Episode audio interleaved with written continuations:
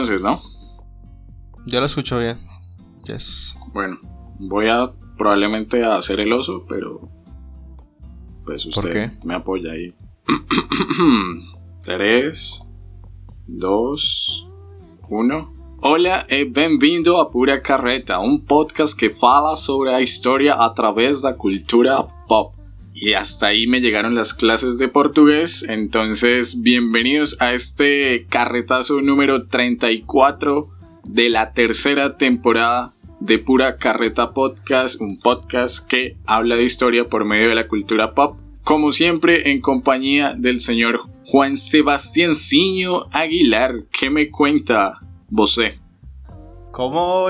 No, Cristian, yo no voy a ser capaz. No, voy a ser capaz. Corte ahí, corte ahí. No voy a ser capaz, yo lo voy a hablar normal. Ay, me voy a dejar solo.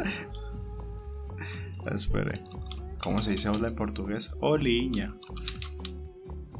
Buenas ciña. Buenas tardes. Toma buen día. Dos. ¿Cuál buen día? Bueno, sí. Buen día. Eh. ¿Cómo está Cristian? Hasta ahí me va el portugués. Espero que esté muy bien. En el día de hoy, mañana, tarde, noche que están escuchando este capituliño. Esto. Fuchibol. Pele. Neymar. Samba. Caca. El ano. bueno. funadísimos. Sí, para los oyentes, si es que llegamos a tener oyentes, creo que sí, por ahí en las estadísticas algo he visto, que nos escuchen desde Brasil, desde Portugal o desde alguna colonia o alguna ex colonia portuguesa en África. Mil disculpas, eh, no nos funen, sí, como dijo Juan. Pero bueno, el episodio de hoy, lo que nos convoca en este carretazo número 34, nos lleva al país de la samba, al gran, al monstruo brasilero que domina gran parte de Sudamérica, con una película, Juan, y lo estábamos hablando antes de empezar a grabar el podcast, e, esa típica película de tengo que verla, o sea, o en algún momento me la recomendaron, dicen que es buenísima, pero no he tenido la oportunidad de hacerlo.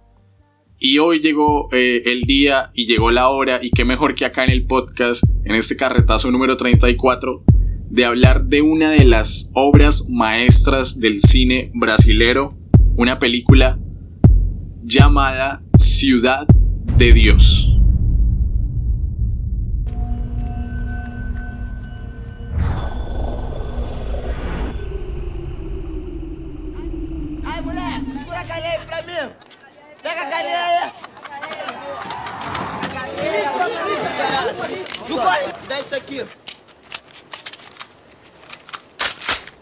Uma fotografia podia mudar minha vida, mas na cidade de Deus, se correr o bicho pega e se ficar o bicho come. E sempre foi assim, desde que eu era criança.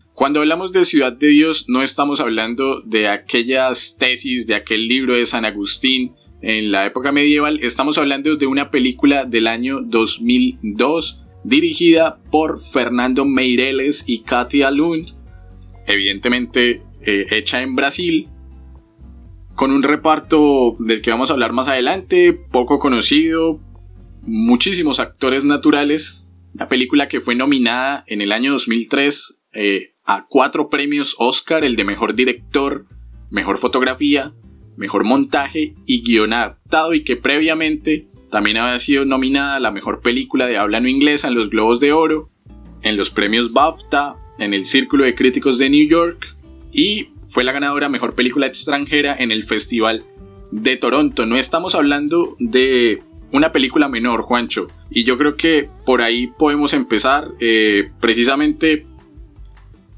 ¿Qué sabíamos de Ciudad de Dios?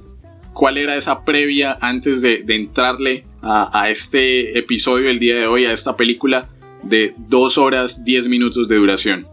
Bueno, Cristian, yo creo que el resumen que dijo que estábamos hablándolo antes de grabar este mismo capítulo es que Ciudad de Dios es la película que siempre se ha recomendado pero que pocos han visto.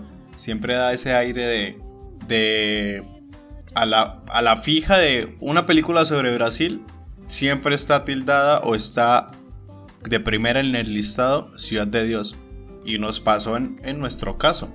Estábamos diciendo, me acuerdo cuando estábamos haciendo la programación del podcast para esta tercera temporada y, dijimos, vamos a buscar una película mm, que hable un poco más sobre el continente, sobre Sudamérica. Y bueno, se nos pasó por la cabeza Ciudad de Dios por lo mismo. Siempre está ahí sonante y constante, pero ninguno de los dos no lo habíamos visto.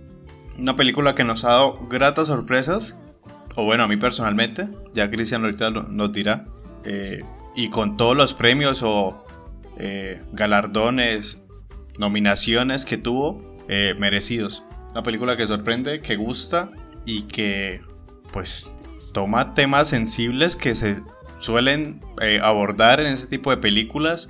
Un poco cliché, ¿no? Voy a decirlo, me voy a arriesgar. Un poco cliché ese tipo de películas de países suramericanos, eh, latinoamericanos, que tenemos esa visión muy violenta, pero igual también pues es parte de nuestra realidad, que no debemos ocultar. Pero es un constante, son esas películas que, que estamos sacando al, al, mundo, pero Ciudad de Dios tiene una forma de narrarla muy particular que pues vamos a hablar hoy en el capítulo. No sé si Cristian también le dio ese aire. No, totalmente. Y, lo que dice Juan es cierto. A ver, uno habla de una película latinoamericana y uno piensa siempre que los temas que van a tratar son eh, la pobreza, la delincuencia, el narcotráfico, eh, sicarios, eh, violencia en general, ¿no? Y no están mintiendo, o sea, hay contadas excepciones de películas que no aborden esos temas que se han dado en, en los distintos países latinoamericanos, pero sin duda alguna esa es como la referencia y sin embargo yo creo que también me, me acojo en los comentarios de Juancho, de, de Juanciño, y es el, el, formato que usó Fernando, Fernando Meireles en, en, Ciudad de Dios hace que uno llegue a empatizar con la película al punto de que en algunos tramos de la misma película sentí que estaba viendo una comedia y no un drama de la vida real. Y eso es, es delicado, ¿no? De hecho, una de las grandes prevenciones que tomamos con Juan antes de empezar este episodio eh, es el hecho de que la película nos haya divertido durante gran parte de, la, de, los minutos de duración, de los 130 minutos de duración, eh, no tiene que llevarnos a romantizar los temas que está tratando, ¿no? Porque al fin y al cabo son temas difíciles. Eh, Ciudad de Dios es una de las más grandes favelas de Río de Janeiro. Lo que vemos en la película no, es cualquier pelea entre niños, ¿no? Estamos hablando de asesinatos, drogadicción, microtráfico, narcotráfico, violencia sexual, violencia intrafamiliar. Son temas complicados a los que tampoco hay que huirles y que de alguna otra forma, y esto vamos a, a mencionarlo más adelante, cuál fue el impacto de pronto de Ciudad de Dios en la sociedad brasilera y más específicamente en esta zona de Río de Janeiro.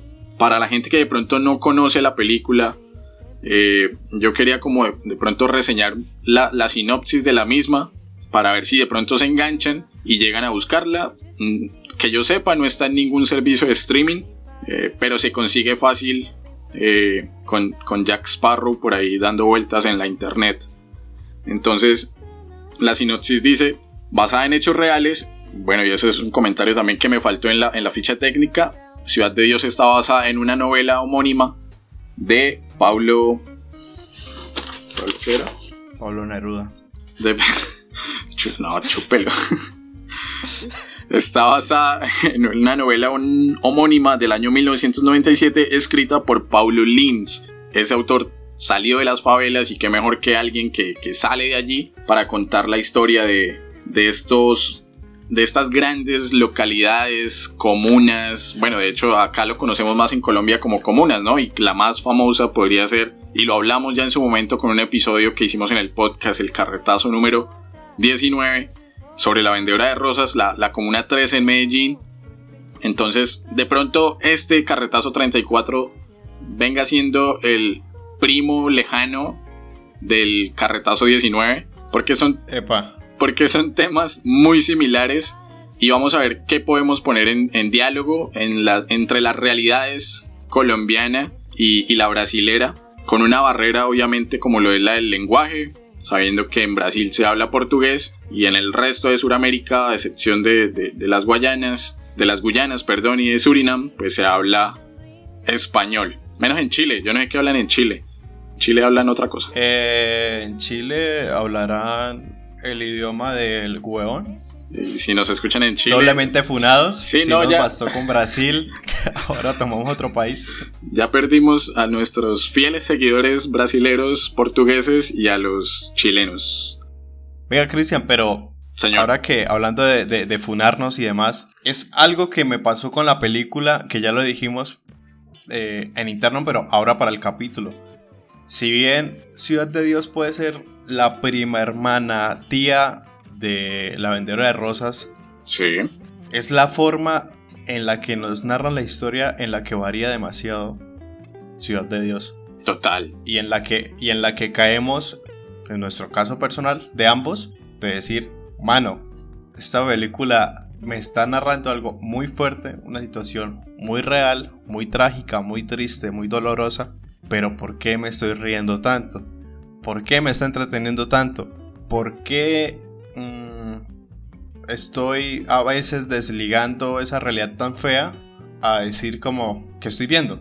Claro. Y saliéndome del estereotipo de la película, que lo hablamos al comienzo del capítulo, la película latinoamericana sobre escenas bélicas, narcotráfico, prostitución, trata de blancas y bueno, que desafortunadamente eh, vivimos y hemos visto en menor o mayor medida, pero que está presente en Ciudad de Dios lo muestran, lo, lo, plasman en la misma película, pero hay unos elementos, supongo que de narración, de, guion.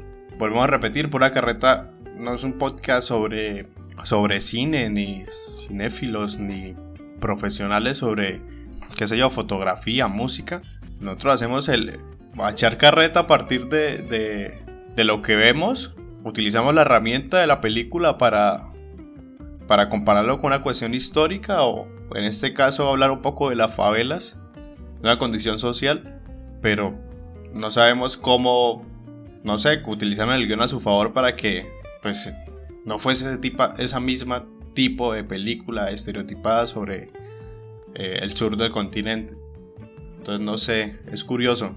No es lo mismo, o sea, muestra las mismas problemáticas de otra forma. Claro. O sea, no es la, no es la vendedora, no es la vendedora de rosas, pero sí tiene el mismo contenido fuerte y, pesado. Pero. A ver, y, a ver, pero espera, espera, espera. Eh, quería decir como. Te estoy diciendo que toda la película es una comedia, ¿no? Acá estamos riéndonos. Hay unas escenas que uno dice, retomamos, ¿sí? Como, este es, esta es una película que está hablando sobre eso.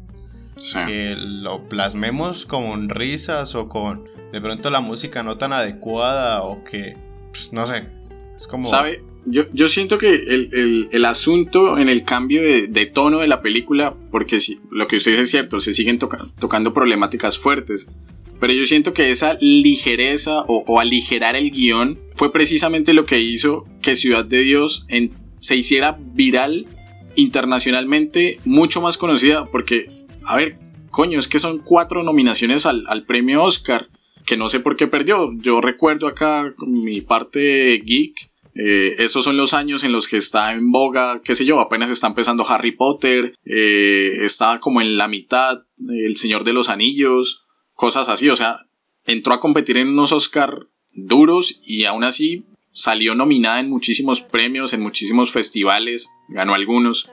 Yo siento que por la misma, como bajarle dos rayitas de volumen a la crudeza y no deja de tener crudeza, eh, fue lo que hizo que, se vendiera mucho más internacionalmente y no algo tan conocido en el mercado local como lo es la vendedora de rosas, por ejemplo. Que se hizo más viral fue por, por memes, seamos sinceros.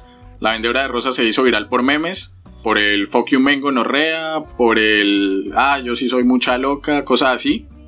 Pero, eh, y lo decíamos al principio, hay gente que considera Ciudad de Dios como una de las mejores películas del siglo XXI y una película de culto incluso dentro del cine latinoamericano, algo que ni a los talones podría llegarle la vendedora de rosas. Pero bueno, antes de seguir con esta discusión de la película, Juan, y con todas las salvedades que a mí me parecen muy pertinentes, como mierda, nosotros no, no, estudiamos cine, eh, no sabemos, puede que estemos solamente lanzando nuestras opiniones desde la subjetividad que tenemos como estudiantes de historia y como individuos eh, inmersos en, en esto de hacer podcast. Entonces, sí, obviamente no se queden con nuestras opiniones. Cuando hablamos de historia, por supuesto que tratamos de acercarnos más al dato conciso, pero en un tema como este siempre va a primar más la, opinión personal, ¿no? Más allá del, del académico formado, eh, o bueno, que estamos en formación. Entonces, bueno, antes de seguir con la discusión, la sinopsis de la película que se las estaba debiendo dice, basada en hechos reales, describe el mundo del crimen organizado en Ciudad de Dios, un suburbio de Río de Janeiro, desde finales de los 60 hasta principios de los 80, época durante la cual el tráfico de drogas y la violencia impusieron su ley en las favelas. A finales de los 60, Busca P, uno de nuestros protagonistas, un niño de 11 años tímido y sensible, observa a los niños duros de su barrio, sus robos, sus peleas, sus enfrentamientos diarios con la policía, pero él sabe muy bien lo que quiere ser si consigue sobrevivir, y es ser fotógrafo. Dadiño, un niño de su edad que se traslada al barrio, sueña con ser el criminal más peligroso de Río de Janeiro y empieza su aprendizaje haciendo recados para los delincuentes locales.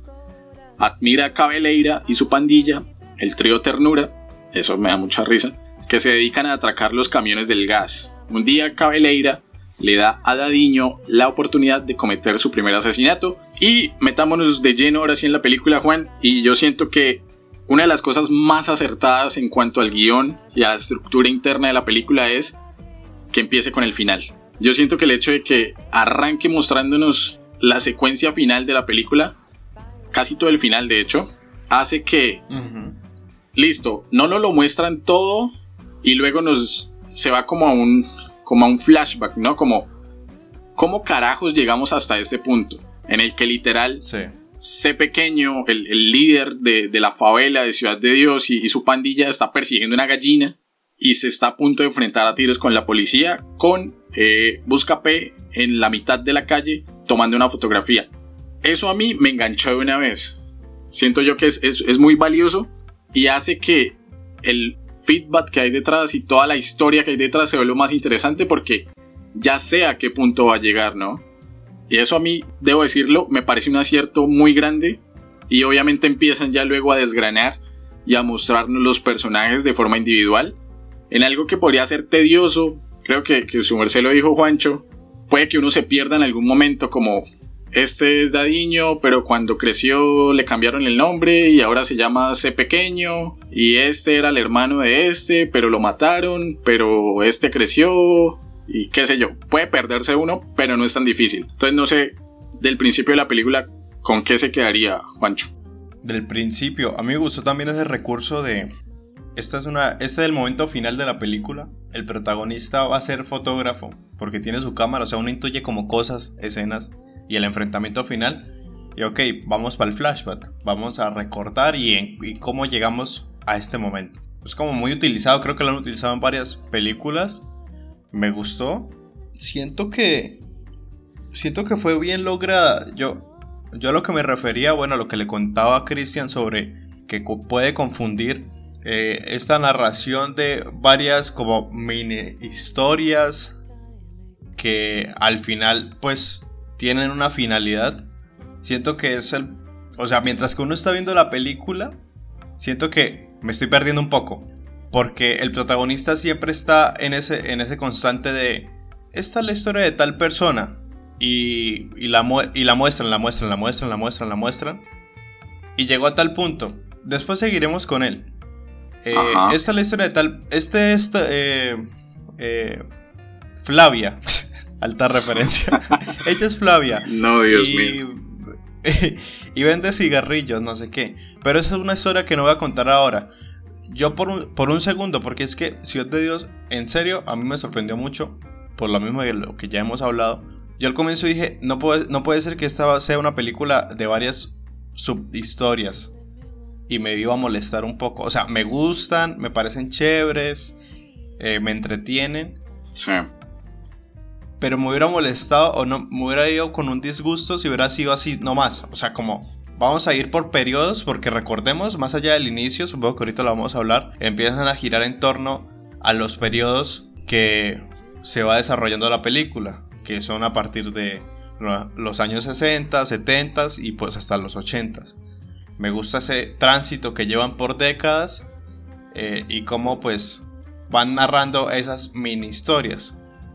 El problema es que cuando yo lo estaba viendo, estaba sintiendo, no, esta película va a ser de mini historias y no van a estar en conjunto o me voy a perder. Pero ya cuando se termina, siento que todo se hila tan bien o se desarrolla tan bien que me gustó mucho. Entonces, es un recurso como peligroso utilizar si no lo saben ejecutar y siento que en Ciudad de Dios lo supieron utilizar o ejecutar muy bien. De hecho, a mí ese recurso me recuerda mucho una película que me gusta bastante, eh, que es de Alejandro González Iñárritu, un director mexicano que en su momento hizo una película llamada Babel. No sé si usted se la ha visto, Juancho.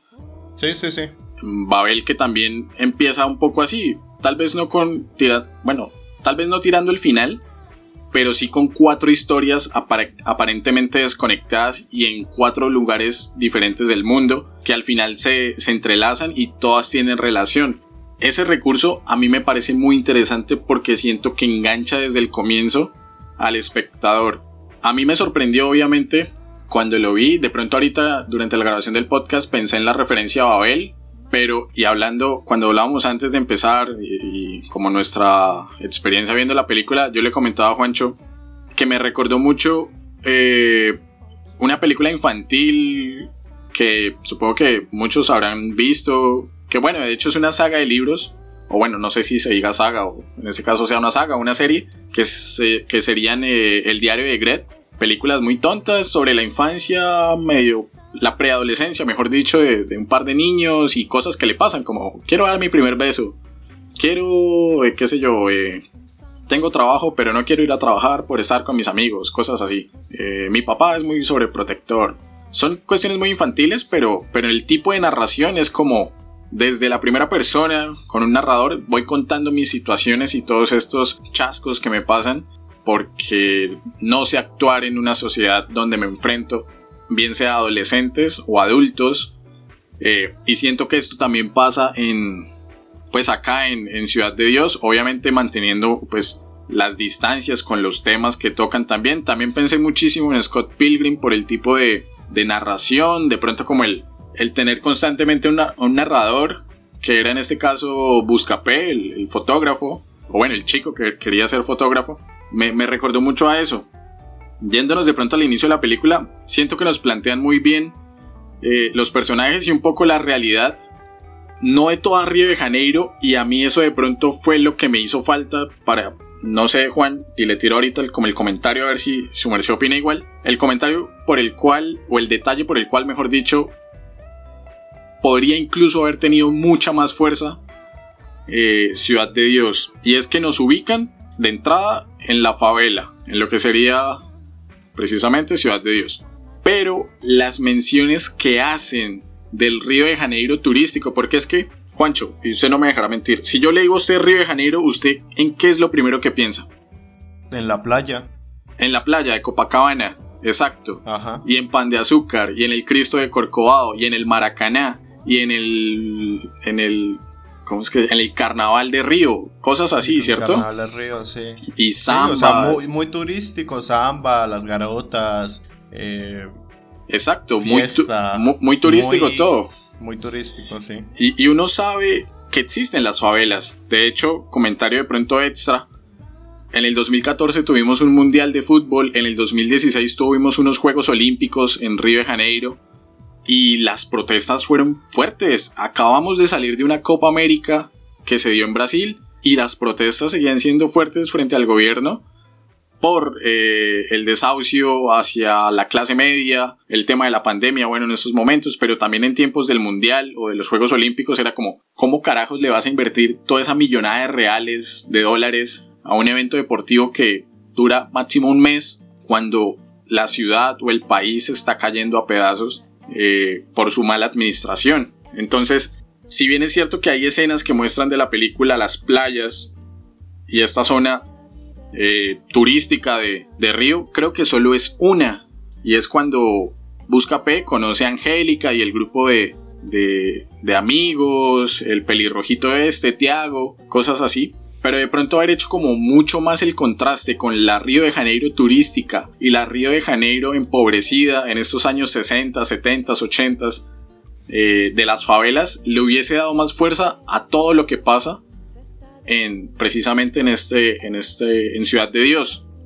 De pronto esa es una crítica, pero es buena en la medida que así resuelven los problemas los gobiernos, ¿no? Como venga, nos estamos llenando de desplazados, nos estamos llenando de sectores empobrecidos, eh, indigencia, qué sé yo. Eh, ¿Qué hacemos? No podemos dejarlos diseminados por la ciudad histórica o, urbana, urbanamente más eh, asequible y vistosa.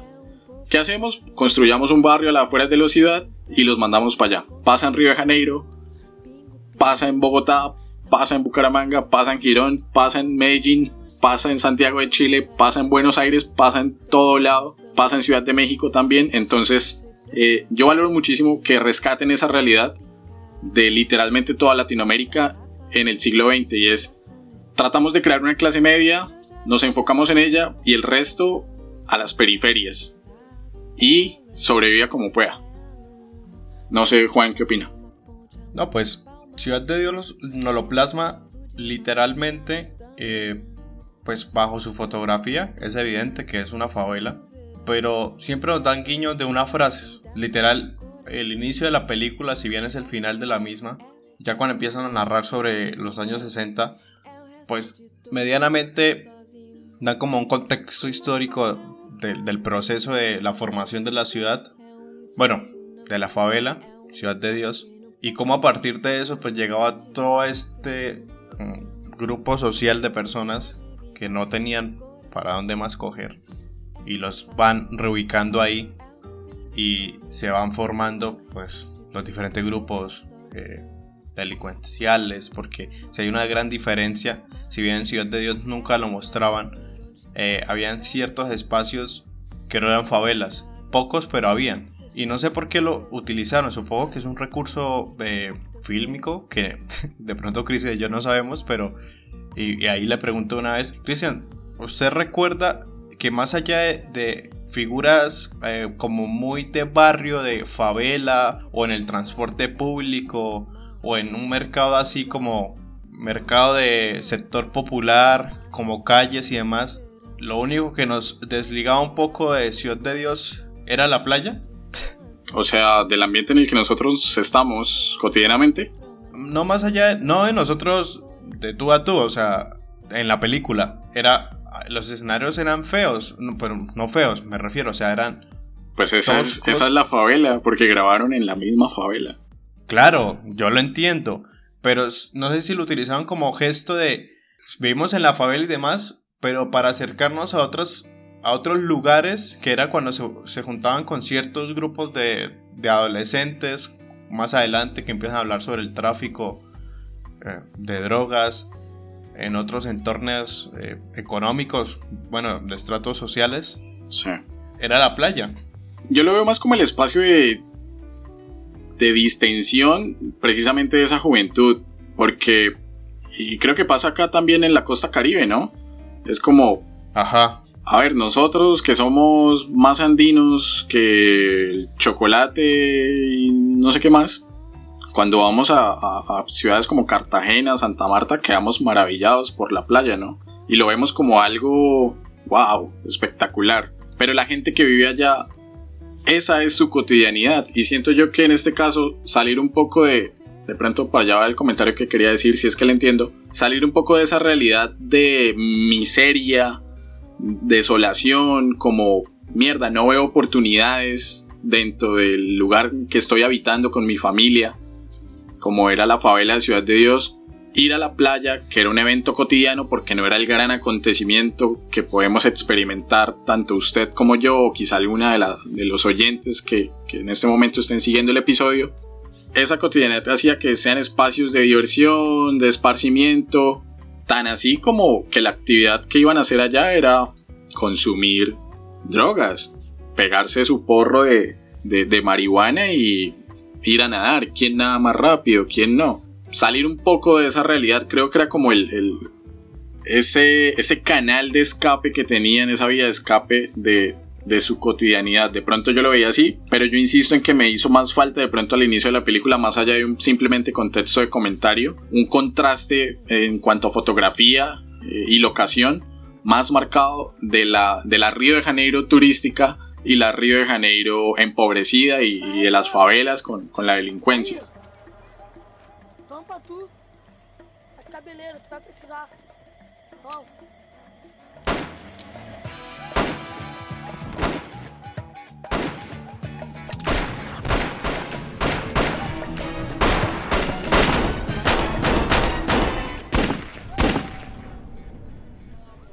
Y arrancamos conociendo a este trío Ternura, ¿no? Que vendrían siendo como, de hecho los eliminan en, creo que la primera parte de la película.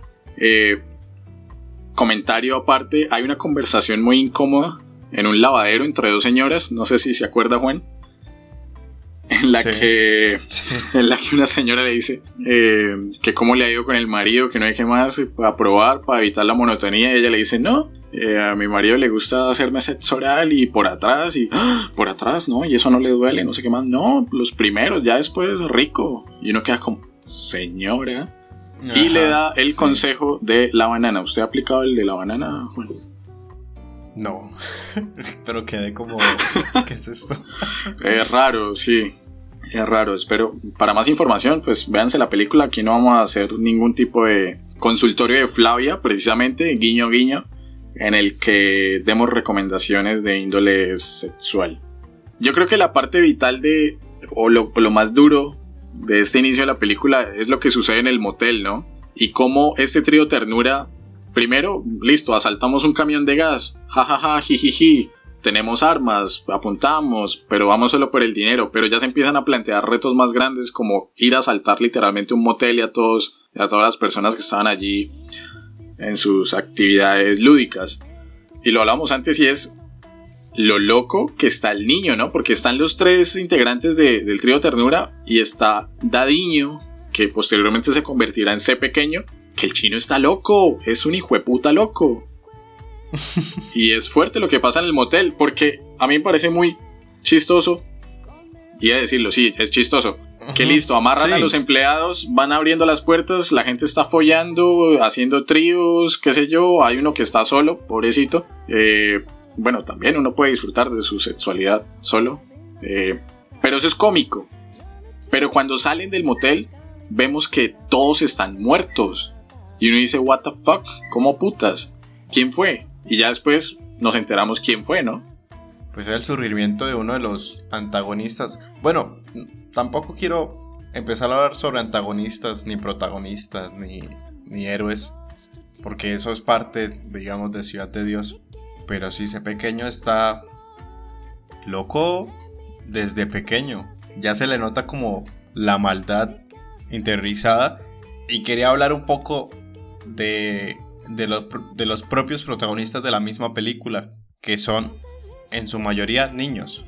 Niños y adolescentes, pero hay una gran proporción de que son niños, que si las escenas pueden llegar a darnos risa, bien o mal, porque si nos dieron risa, uno debe aceptarlo, igual son niños que están pues, asesinando, están torturando, se están drogando, y pues fue una realidad, o bueno, sigue siendo una realidad en varias de las favelas, barrios, colonias de los países latinoamericanos.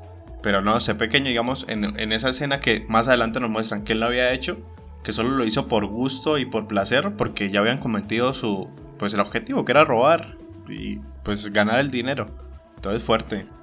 Sí, no, demasiado fuerte. Luego de eso, bueno, perdemos casi a todos los integrantes del trío Ternura. Y la película da un salto temporal a los años 70 en los que ya seguimos eh, la vida de Buscapé y bueno, otra serie de personajes, como en su momento eh, Angélica, por ejemplo, que es el interés amoroso en un primer momento de, de Buscapé, Tiago.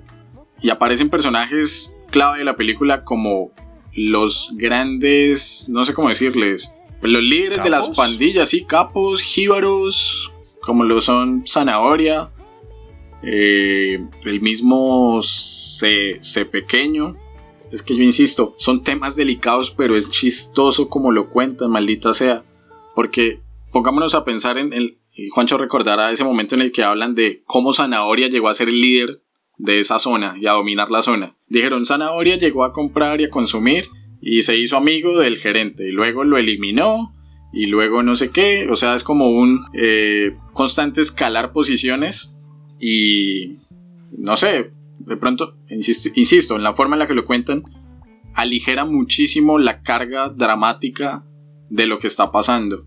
Es que son muy creativos, son muy creativos. Digamos esa escena que usted está diciendo a partir de, de la habitación, de que muestran como cuántos meses de proceso de cómo escalar en este mundo de, del microtráfico, lo hacen de una forma tan creativa que uno dice, ve y ¿Dónde está lo crudo? O sea, nos muestran como no, y tal persona mató a tal otra, pero lo ponen en flashback, como en cámara, en cámara rápida, en un solo escenario, como tirando un poco a la teatralidad, de que es la misma habitación cambiando constantemente.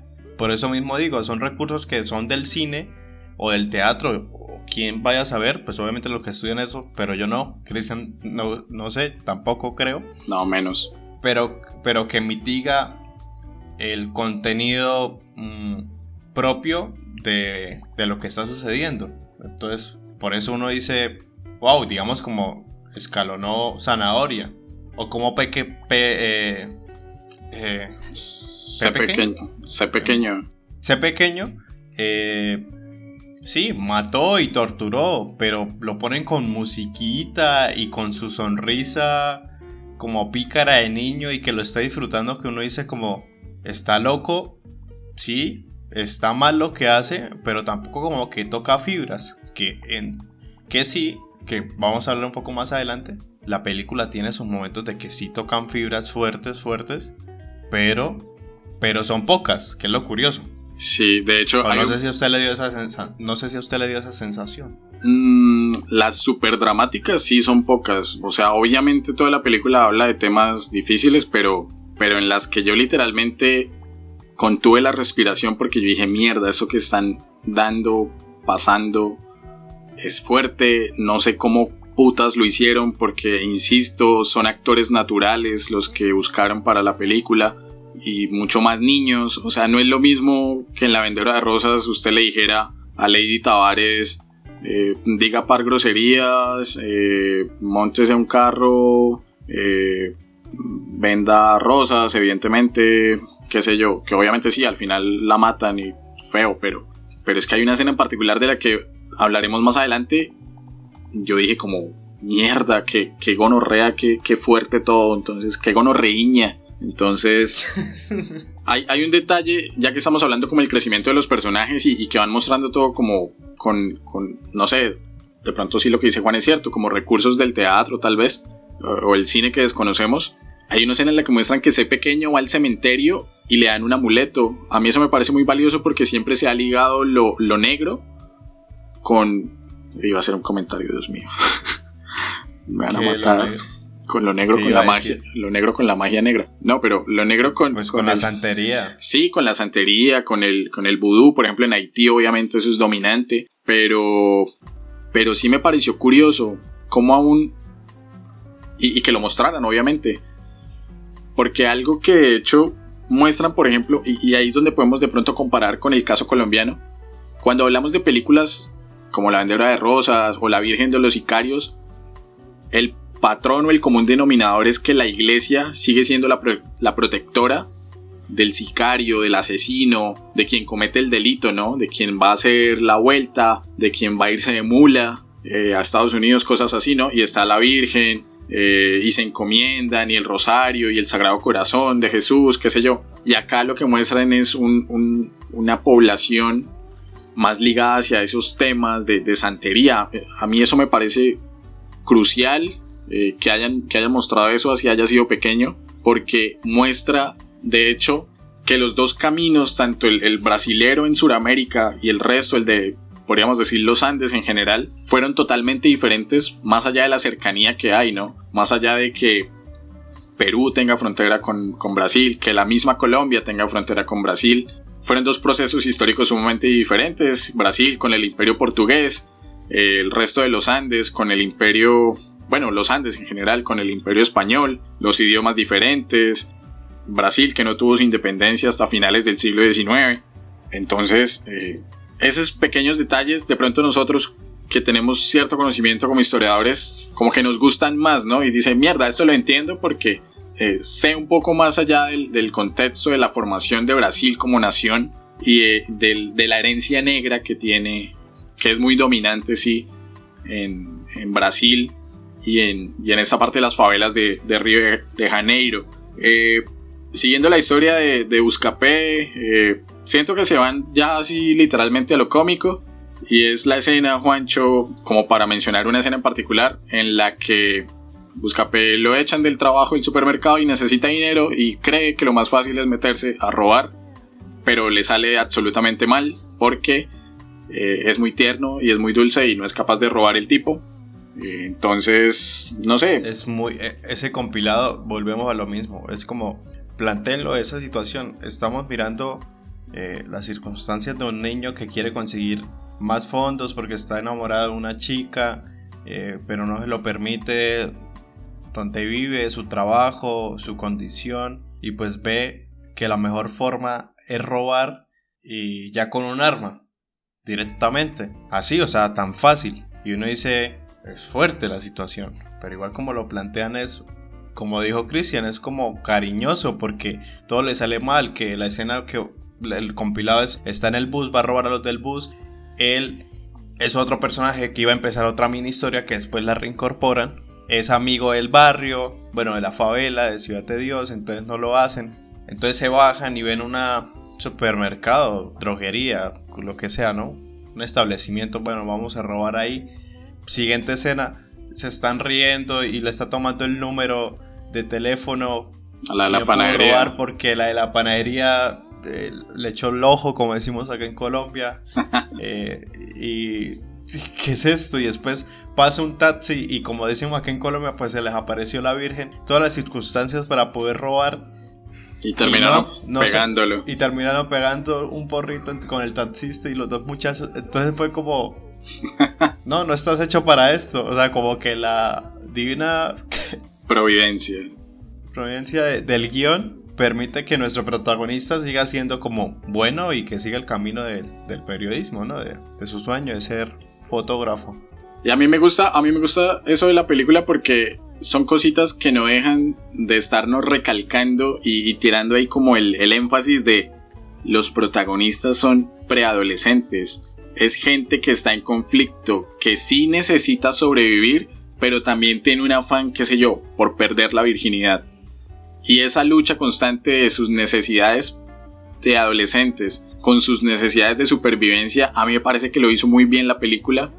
Eh, así como por ejemplo el sueño de, de Buscapé de ser fotógrafo, pero obviamente lo contrastan con el negocio de las drogas y cómo llegan, o sea, que lleguen a tal punto en que en un momento digan, eh, sé pequeño, cuando hace el tránsito, bueno, de dadiño a sé pequeño, diga, es que el negocio no está en, asaltar, sino en en vender drogas. O sea, está en el nivel de, no sé, de, de, la abstracción de la sociedad brasilera del momento en el que son dos actividades ilícitas, pero sabemos que esta no nos está dando tanto rendimiento como si nos podría dar la segunda, que es el, el narcotráfico y la venta de estupefacientes como la cocaína o la marihuana que tengan ese nivel de abstracción y de conciencia también a la vez es como mierda, o sea, mientras uno está preocupado por meterlo y literalmente perder la virginidad con la primera que se le atraviese, los otros están teniendo un debate en el que dicen, ya me cansé de atracar, necesito más ingresos, entonces ahora me voy a volver el jíbaro de la favela y voy a controlar el microtráfico de la favela, con la misma edad. Eso para mí es brutal. Pero igual, volviendo otra vez al comentario, pero igual tampoco los desprende de situaciones que para esa son normales. Porque me acuerdo del compañero que sí se enamora, eh, compañero de ese pequeño que sí se enamora, en este caso, del, de Angélica, sí. De Angélica. Y surgen cosas como, qué sé yo, los celos, de la amistad, eh, también de que el otro le dice como, Es un momento de que te consigas una novia, que se desligue todo eso. Que este protagonista, que el, el compañero ese pequeño, ¿recuerdas, Cristian? ¿Cómo se llama? Eh, Bennett. sí, Bennett.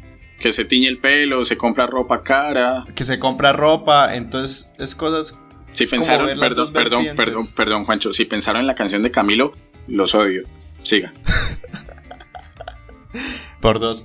Eh, entonces sí se ve como el espacio es feo, la disposición también es complicada, pero igual vamos a demostrar que siguen siendo adolescentes, sea cual sea eh, la circunstancia. Nuestros, nuestros, protagonistas son adolescentes y pasan por todo este tránsito, qué sé yo, hormonal, de cómo los ven, cómo se visten, eh, qué hacen, cómo actúan. Y también, tanto como hay niños que, pues estos niños en ninguna parte del planeta deberían estar viendo situaciones como estas. Ajá. También, deben, también sienten cosas normales para su edad. Como ese estímulo de, bueno, quiero perder la virginidad o me gusta tal persona, quiero ser tal, eh, quiero tener cierto estatus, pues me he visto de esta manera. Y quería tomar un tema que de pronto sí hemos mencionado, pero no hemos hablado un poco, y es a partir de el contexto mundial frente a las drogas, porque también lo revelan ahí. Claro, el negocio era las drogas por lo mismo porque estaban en los 80 y estaba 70, 80, todo este movimiento hippie. La película lo refleja medianamente, pero sí lo muestra. Incluso que fue uno de los quiebres de, de ese pequeño y de su compañero para terminar ese tipo de relación. De esto no es lo mío, prefiero mejor seguir teniendo mi huertica con Guid y mi novia y paz y amor y desligarme de toda esta vida delincuencial. Eh, la otra visión de ese pequeño de que yo voy a ser acá el boss y voy a dominar toda eh, todo Río de Janeiro y si es posible volverme uno de los más capos de los capos. Hablando de eso, hay una escena que a mí me pareció y creo que refleja de pronto lo que usted está mencionando, Juancho. En esta fiesta que hace el amigo de ese pequeño, que hace Bennett, luego de, mierda, ya hice dinero ilegalmente y soy consciente de eso, pero me voy a dar mis gustos, ¿sí? Entonces mando a un tipo a que me compre ropa bonita, eh, me tiño el cabello de color, tengo mi novia, voy a armar una fiesta de despedida porque me voy a organizar y voy a sentar cabeza, por así decirlo. Y el mismo Bennett le dice a ese pequeño como, parce, disfrute, baile. Y ese pequeño intenta sacar a bailar a una nena y la nena le dice, no, lo siento, vengo acompañado. Y se pone puto. Y después de eso queda como, mierda, me están rechazando, no es mi zona de confort. Tanto así que llega al punto de en la misma fiesta empelotar a un tipo para humillarlo y que vuelva a tener esa sensación de, superioridad que, supongo yo, sintió que perdió en un momento con, con la nena, ¿no? Como la autoridad que, que, pudo haber perdido. Sin duda alguna son esas contradicciones de la adolescencia que obviamente no son iguales para todos, ¿no? Eh, así como, no sé, algún momento nosotros atravesamos crisis hormonales eh, ligadas a, temas sexuales, pues no, no, no, hemos atravesado, quiero creer yo, Juancho, por más de que usted viva en las favelas de Girón, que, que hemos llegado como a, plantearnos esa, como nuestro parche de amigos hay un sicario, por así decirlo, o sea, no, tampoco. Ajá, sí. Eh, pero sin duda alguna uno, uno conoce y uno sabe y uno ve noticias y lee el periódico eh, se informa, la radio y sabe que eso está demasiado cerca de, de nuestra cotidianidad. Yo estoy, por ejemplo, acá mirando mientras grabo la esquina del barrio y me acuerdo muchísimo que hace unos años yo salí del colegio, estaba haciendo almuerzo para mi familia y de la nada empezó a sonar un tiroteo en la esquina y era un clan enemigo, de un barrio, sí, un parche enemigo de los de acá del barrio donde vivo contra el líder dándole bala a la casa. O sea, uno queda en shock literalmente porque es como, yo no estoy metido en nada de eso, pero igual puedo salir afectado porque la zona en la que vivo puede llegar a tensionarse de esa forma. Porque hay gente que sí está en ese mundo y son realidades inherentes al ser colombiano, por así decirlo, y de hecho al ser latinoamericano. Entonces, eh, pues sí me parece eh, bastante, me iba a decir curioso, pero sí como de, de resaltar y de reseñar que es algo sumamente eh, encontrable en la, en la cotidianidad de, de, de nosotros. Bora, moleque, escolhe. Diz aí. Bora, amigo. No pé ou na mão? Na mãozinha, né?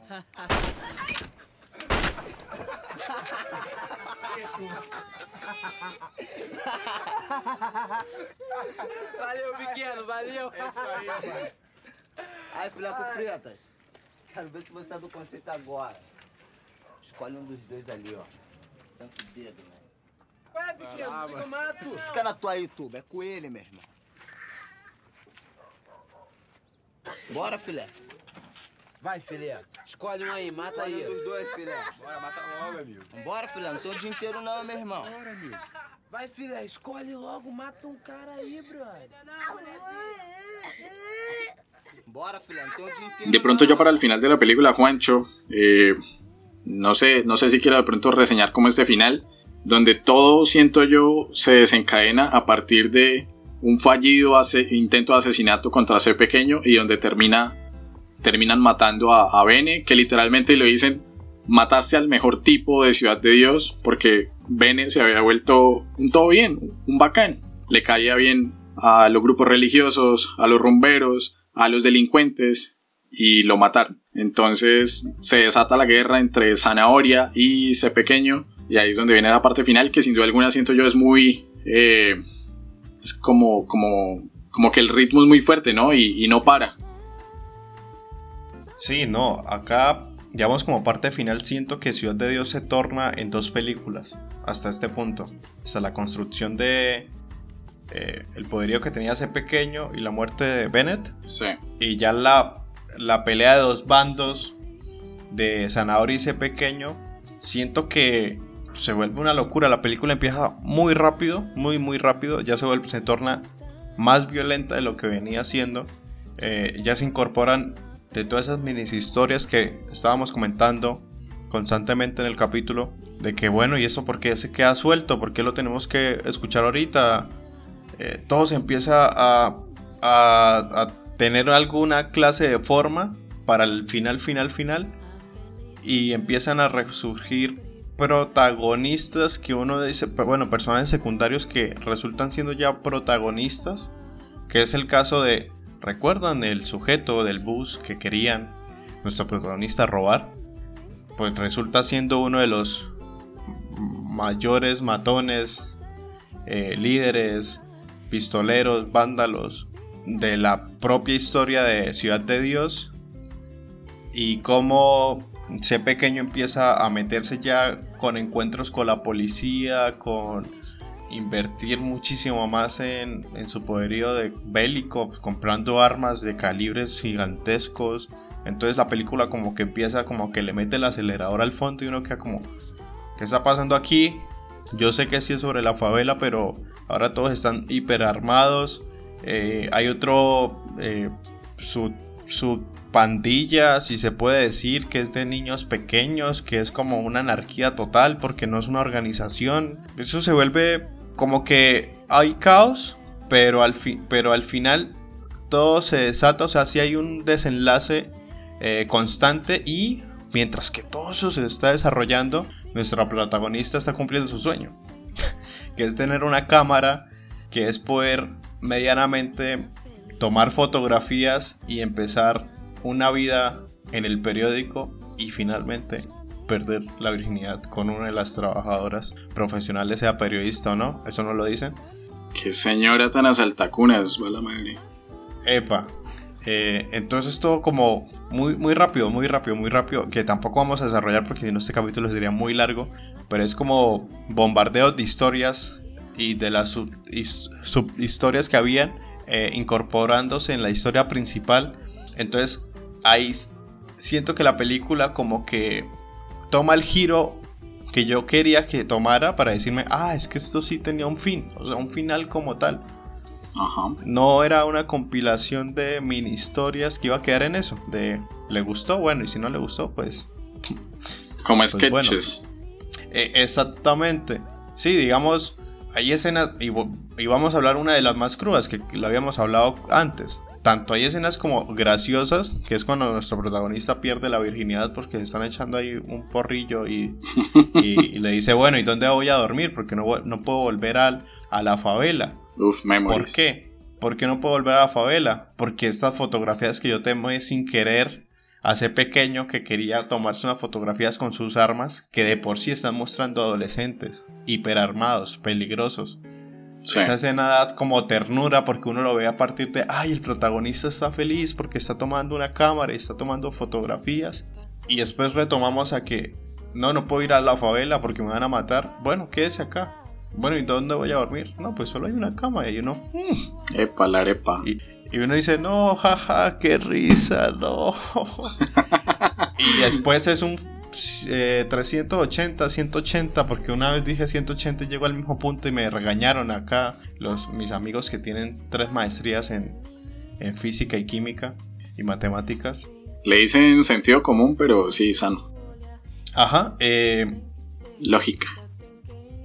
Sí, y después nos muestran una escena como que ese pequeño debe eh, ser como una clase de, bueno, no se puede comparar, pero pues, del- pues uno ha visto situaciones así, lo compara con su vivir, pero parece un, un acto como paramilitar en el sentido de regularse con, como con las comunidades para combatir eh, la delincuencia, estoy haciendo con los dedos así guiño guiño Ah, obvio, sí. y tenían, déjalo ver. y, y tenían y tenían que parar tenían que parar eh, este grupo de niños y menores que son niños niños niños seis años le pongo algunos menos incluso Sí. eh, y obliga a uno de los niños que está en el bando de ese pequeño a matarlos bueno primero elegir si querían que les disparara en la pierna en la en el pie o en la mano y después matarlos como mensaje a los otros a los demás De ejemplo, sí.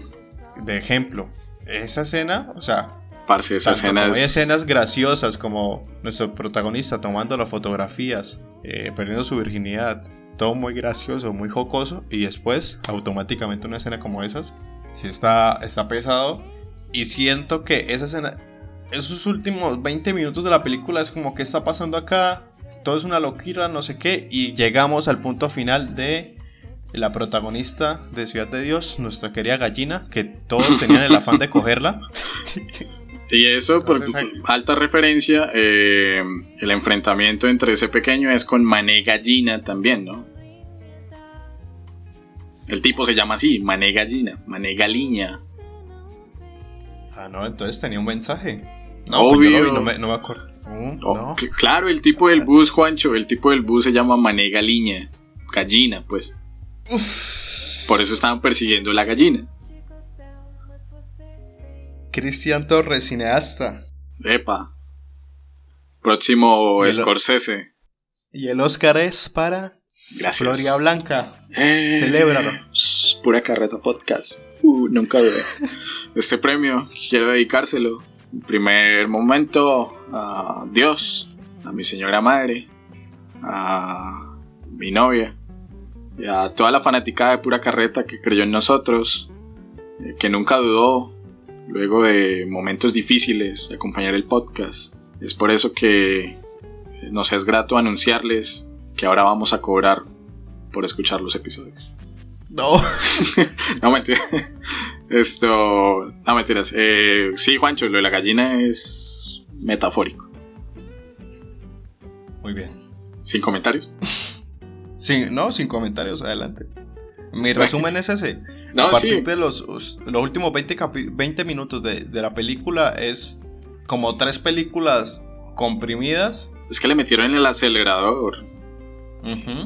Sí, obvio, porque ya, ya nos presentan el conflicto y es como, listo, ya nos fuimos personaje por personaje mostrando sus historias y cómo desde la distancia se conocían.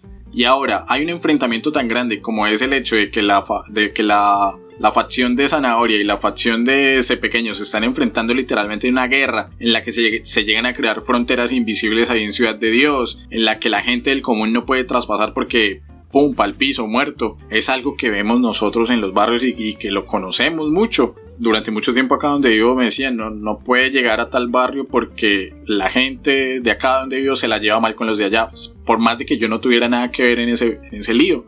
Pero sí, yo siento que le metieron el acelerador y que me parece valioso la profesión que escogieron para Buscapé y es el hecho de ser fotógrafo y estar ligado al periodismo, ¿no? Lo hablábamos Juan y yo creo que con esto podemos ir terminando. Lo valioso que es esa labor en tiempos de guerra, pero puede ser en la guerra, en la guerra, qué sé yo, en las invasiones que hay ahorita de Estados Unidos a Medio Oriente, como puede serlo en los conflictos eh, barriales que hay en Medellín, qué sé yo, o, en, o acá en Bucaramanga. El fotógrafo, hablamos de una figura tan importante, por ejemplo, para Colombia como lo es Jesús Abad Colorado, con su documental, con el testigo, con toda su labor de, de meterse literalmente en campos de guerra y retratar y traernos esas historias, traernos esas piezas gráficas que nos muestran más allá de, de- del mero texto, de la, la mera parte escrita, lo que está sucediendo, el verlo, el ver ese testimonio es sumamente fuerte, el típico cliché, ¿no? Una imagen vale más que mil palabras. Bueno, el debate final que se plantea Buscapé como tengo dos fotografías, ambas me van a ayudar muchísimo. En una está el cadáver de ese pequeño que lo mataron los, los niños estos, los petardos. En la otra está ese pequeño colaborando con la policía. ¿Cuál publico? Era difícil para él, ¿no? Y eligió publicar la primera. Esa labor es sumamente importante, siento yo. Eh, yo lo comparo, por ejemplo, ahorita con, con el tema de, de las movilizaciones del paro nacional. ¿Qué sería de nosotros y qué sería de la justicia, la verdadera justicia colombiana, no la de las instituciones podridas que tenemos en el país, si no existieran las denuncias en el momento con fotógrafos, con videos, con ONGs que están cubriendo también, denunciando eh, y no simplemente quedándonos con la versión oficial de los hechos, ¿no? Eh, de pronto esa sería como mi reflexión final de, de lo que significó ver Ciudad de Dios después de tanto tiempo y de, haberla pospuesto mucho y saber que sí era una buena película, pero como no me termina de convencer del todo para verla y ahora que la vi, sin duda alguna se metió en el top de, de las buenas películas que he visto en la vida. No, sin duda, Cristian, es una gran recomendación. Ya sabemos por qué eh, la piden mucho. Siento que hasta en algunas universidades y colegios la, la piden así para sus clases, debates, y sí tiene contenido para lo mismo, sea para, qué sé yo, periodismo, fotografía, historia, formaciones de favelas, eh, la importancia del cine brasileño porque es un referente del cine de Brasil.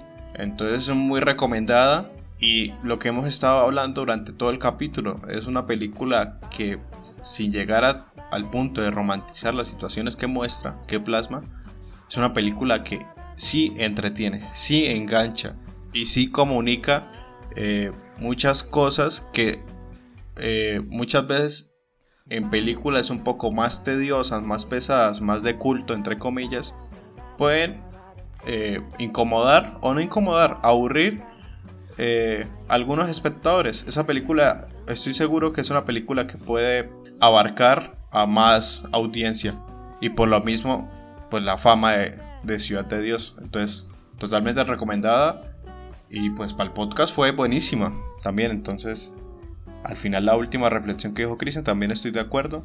La importancia de pues de nuestros periodistas, de, o más allá de periodistas, de reflejar a partir de una cámara y, y el cliché de la imagen, eh, pues nos, da, nos narra historias, o agradecer ese, ese trabajo de esas personas que se enfocan en ilustrarnos y mostrarnos situaciones que si no fuera por ellos nunca se hubieran mostrado. Un poco con Ciudad de Dios y de pronto eso como para un anexo acá del, del episodio y a la gente que de pronto le interese, que ya vio la película y quiera ver este nuevo material que les voy a mencionar. Hubo un documental que hicieron algunos de los productores de la película que se llama Ciudad de Dios 10 años después, en el que se rastrea un poco la historia, eh, o bueno, mejor dicho, qué pasó con algunos de los actores, porque insistimos, prácticamente todos los actores de la película son, son naturales, es decir, eran niños, eran adolescentes de, de la favela de Ciudad de Dios, que así como en La Vendedora de Rosas o así como en Monos, pues tuvieron una preparación actoral que les facilitó de pronto como llegar al cine y, estallar en la fama, porque vuelvo a insisto, una película con cuatro nominaciones a los premios Oscar Y estos 10 años después, eh, lo que muestran por ahí encimita, o lo que yo puedo leer, porque no me vi el documental obviamente, es que se los comió la fama, así como la vendedora de rosas. Les pudo la fama, el dinero se les evaporó, se les esfumó, eh, no supieron manejarlo, eh, no entendían por qué Fernando Meireles, por ejemplo, sí seguía recibiendo ganancias de la película y ellos no. Obviamente los contratos de ellos eran fijos, no, no iban a recibir ganancias por taquilla o cosas así.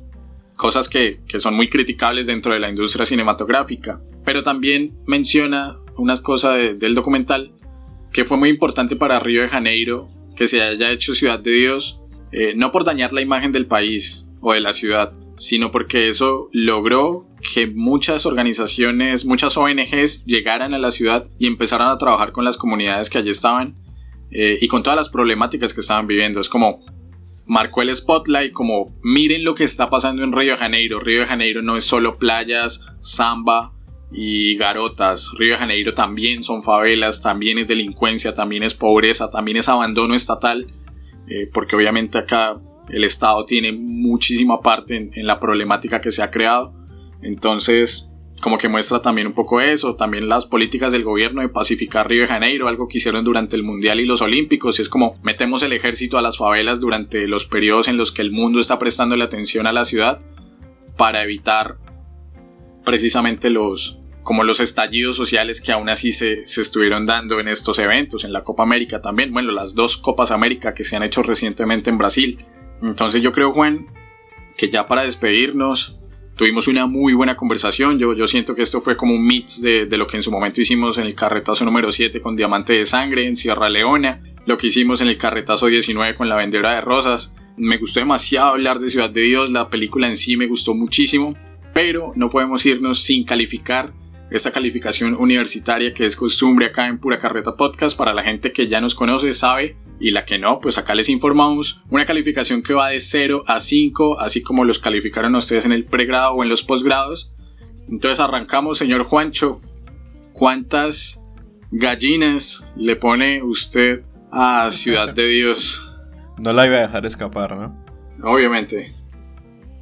Ok, es un capítulo eh, curioso porque nos metimos en un campo más fílmico, ¿no? Estuvimos dándole más a la, a la, película en sí y un contenido histórico, pues sí hablamos poquitico, pero siento que se declinó un poco más a la recomendación de la película, que sí la seguimos recomendando. Yo en esta calificación también la voy a seguir recomendando. Me gustó, primero me sorprendió, no me esperaba algo como eso. Empecé, me, me esperaba algo más cliché, entonces puntos para Ciudad de Dios. Eh, me gustó la dinámica de las mini historias y que tuvieran un significado en conjunto, o sea, una finalidad muy bien. Entonces, recomiendo Ciudad de Dios también. Y me gustó, me gustaron sus personajes, así se fuesen naturales. Siento que muy bien, muy buenos actores, o sea, no sabía que eran naturales en la mayoría. Yo la verdad dudaba un poco. O el trabajo que tuvieron con los, con los directores y demás. Siento que, a ver, no es como... Pues no es lo fuerte de ese tipo de películas, ¿no? Las superactuaciones. Pero siento que lo ejecutaron muy bien. Y todo me gustó. Eh, lo malo, si toca navegar entre páginas piratas. Bueno, sí, pero... Recordamos, recordamos, pura carreta no promociona, siempre vean legal, pero está complicada, entonces muchachos, pues es que es una, una es una película que no hizo, qué sé yo, Columbia, Warner, Sony. Pues toca así porque... Sí, sí, muchachos. Entonces, si algo nos avisan, nosotros por internet le pasamos algún link. Eh, Obviamente. En términos generales, está muy bien la película y yo le voy a poner, sobre todo porque me sorprendió, en serio. Insisto en eso. No me esperaba que la Ciudad de Dios, la película, fuese lo que vi. Y invito a los que no la hayan visto, si llegaron a este punto del podcast, bueno, lleno de, llenos de spoilers, pero bueno. no, pero no, no, dijimos el final, no dijimos el final, entonces bueno, ahí está. Igual es una película que se disfruta viéndola, no es como, no, es, es el camino, no el final. Uf, qué filosófico me puse. Dios mío. ¿Cuántas gallinas entonces? Le voy a poner 4.5. Eh, le voy a quitar puntos por lo mismo de que de pronto no hablamos tanto de Historia. como todo el contenido histórico, siento que no se aprovechó mucho para, el, para, el- para pura carreta, pero es una película muy, muy, muy buena. Muy entretenida y les va a gustar, se los aseguro. Ok, listo. Eh, en lo personal, entonces, después de las gallinas de Juancho, ¿cuántas favelas le doy a Ciudad de Dios? Igual que Juan, que yo tengo que decir que, y bueno, ya lo he dicho, que me sorprendió demasiado la película, me gustó muchísimo, el formato se me hizo ligero, agradable, me enganchó, el hecho de que empezaran con, con el final de la película, lo que dice Juan también es cierto, el tema de los actores me parece que está muy bien, para ser naturales, el guion muy potente, muy bien hecho, tal vez por eso da, por eso el, Oscar, la nominación al Oscar a Mejor Guión Adaptado. Me gusta acercarme a, a temas a los cuales suelo oírle, porque yo soy alguien que consume mucho contenido mainstream, pero precisamente como de las grandes industrias, ¿no? Entonces yo estoy consumiendo cine de superhéroes, de Warner, de Disney, pero también estoy consumiendo eh, adaptaciones eh, de, Sherlock, cosas así como muy, muy de taquilla, muy de cine, ¿no? Pero encontrarse uno con estas joyas eh, que siempre estaban como por ahí en, la periferia, como, venga, soy tremendo bombón de película, venga y, me mira y me y habla y, me disfruta, o sea, la experiencia es, no sé por qué estoy hablando en, esos términos, se siente raro.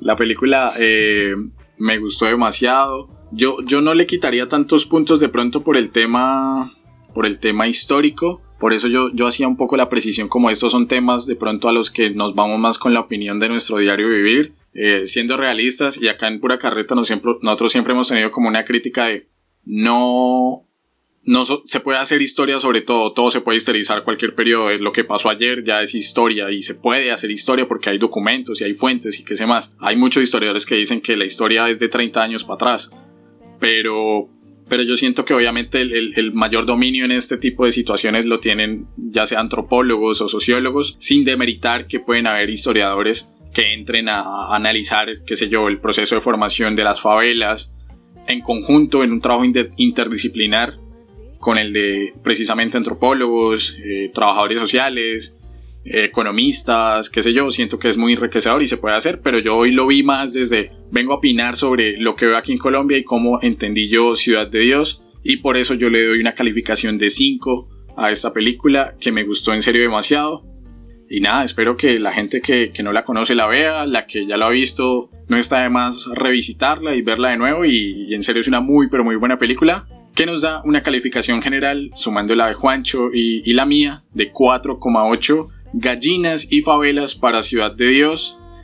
No siendo más, señor Juancho, nos vamos a bailar samba y a escuchar eh, bossa nova, no sé, las chicas de Ipanema. Sí, Cristian, nos fuimos. Eh, y hablando de, de lo que consume Cristian, que es muy popular eh, a grandes masas y demás, y que este tipo de películas como Ciudad de Dios puede sorprendernos, porque nos, nos sorprendió. En pura carreta también vamos a hacer lo mismo. Trajimos una película como Ciudad de Dios, que es como de culto, que no se conoció tanto y demás. Y vamos a ir a una de las películas bastantes taquilleras, creo que fue. O más allá de taquillera, fue como. eh, fue un boom en su momento.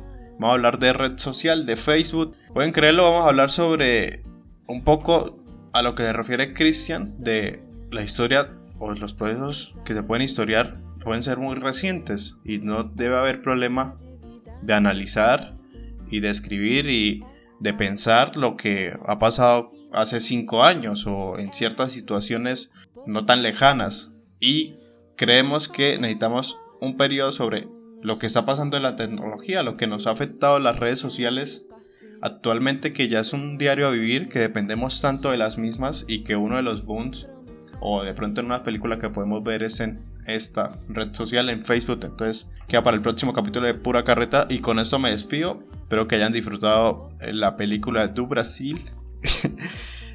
Perdón, oyentes brasileños.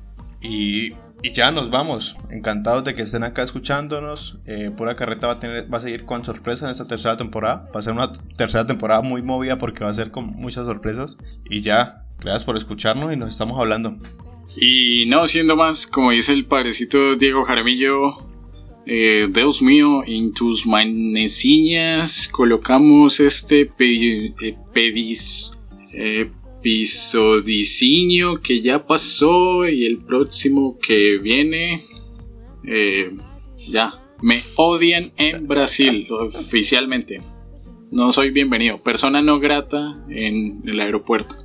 Eh, no siendo más, nos vemos. Esto es Pura Carreta Podcast.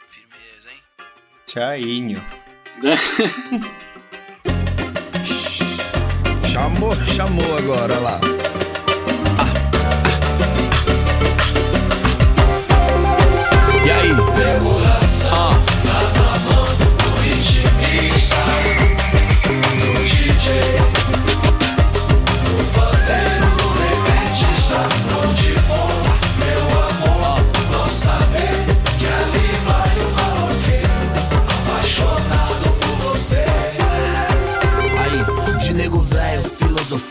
Palavra boa é poesia, acalma, acorda é alegria. E dá-lhe palma, a minha alma ainda é escrava da boemia, onde o sofrer vira canto, reclusa ave, perdoa amor, perdoa e joga a chave, eu quase me perdi, quase, enquanto você briga, minha mente tá no tempo, tá nas frases. Vou provar que sou capaz. Música é luz que vem, faz. É a gira pra todos os orixás, pra dividir com todos, igualzinho o sol faz. Caridade, amor, Aruanda. Sem vacilo, cobiça ou demanda, maldade, camba. Pois não é toda palavra que se encaixa num bom samba. Meu coração tá na mão do ritmo. Tá na mão do. I like